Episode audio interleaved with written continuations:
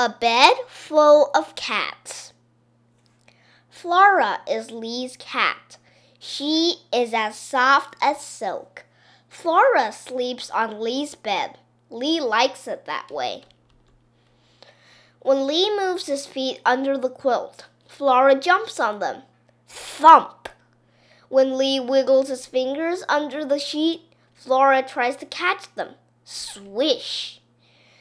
When Lee pets her, Flora purrs. When Lee sleeps, Flora sleeps too. One night, Lee had a bad dream.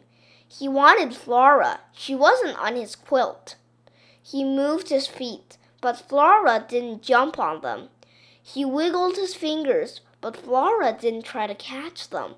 He wanted to hear her purr, but Flora was not there. The next day, Flora was not in Lee's room. She was not on Lee's bed. Lee didn't know where Flora was. You should try to look for her, said Mama. We'll help you, Papa said. She'll come home when she needs to eat, said Grandma. Lee looked for Flora in the house. Mama looked all around the garden. Papa looked in the trash bins. Grandma looked up in the peach trees. Flora did not come home. Lee was very sad. His eyes were full of tears. If only Flora would come back. Please come home, Lee cried. We could put an ad in the newspaper, Papa said.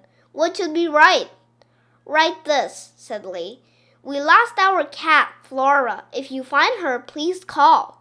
Then give our number. Lee didn't hear anything about Flora. No one found Flora, and she didn't come home. Days and weeks went by. Then, one night, Lee felt something on his bed. He moved his feet under the quilt. Thump, thump, thump, thump, thump. He wiggled his fingers under the sheet. Swish, swish, swish, swish, swish. Lee sat up and turned on his lamp. Flora is home, Lee yelled. And that's not all.